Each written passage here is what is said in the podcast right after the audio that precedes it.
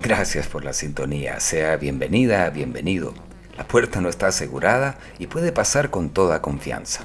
Vamos a comentar las noticias gaseosas, porque para las graciosas están los de la competencia desleal. Soy Osman Pazzi y estoy en el servicio. Transparencia, cuánto bien nos haría.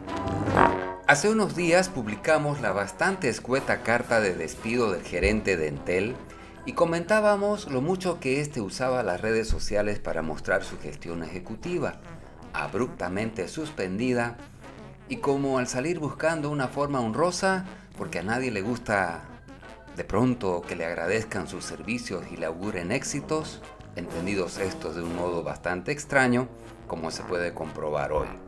Pues resulta que el exgerente, popular en redes, ahora es señalado por haber firmado liquidaciones y finiquitos a 13 empleados patriotas que se sacrificaron profesionalmente para percibir míseros salarios en la semiestatal de las comunicaciones.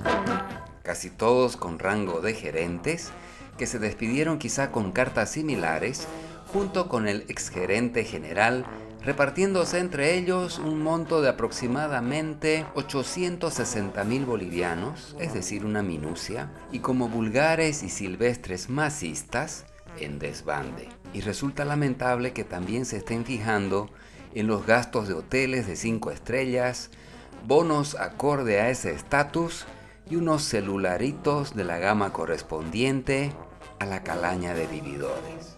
¿Cómo pues? Quise hacer las cosas bien, dijo el ahora ausente, literalmente porque despegó hacia Estados Unidos muy temprano este jueves 13 de febrero, según alertó un internauta que lo fotografió en el avión rumbo a Miami y confirmó horas después un funcionario de migración, alegando que sobre aquel ex ejecutivo no pesaba ningún impedimento ni arraigo legal. Como era de esperar, el gobierno que está en plena campaña electoral para borrarse ese incómodo cartel de transitorio, le está cargando, valga la vulgaridad de la expresión, todos los trastes sucios al exgerente que tuvo la osadía de anunciar un ahorro millonario con una simple gestión. Cuánto bien nos haría a todos un poco, siquiera un poco de transparencia en el manejo de los recursos públicos. Que no tengamos que estar dudando de todos, ni que el paso por la administración pública se convierta en una competencia tenaz por descubrir cuál color de gobierno es el menos pillo. Mientras tanto, la popularidad del aludido ha crecido, aunque no del modo que hubiera deseado él, ni su familia o amigos que presurosos salieron a defenderlo cuando lo votaron del cargo y ahora se enteran que mejor se hubieran quedado callados. Transparencia. Ah, la transparencia. Cuánto bien nos haría.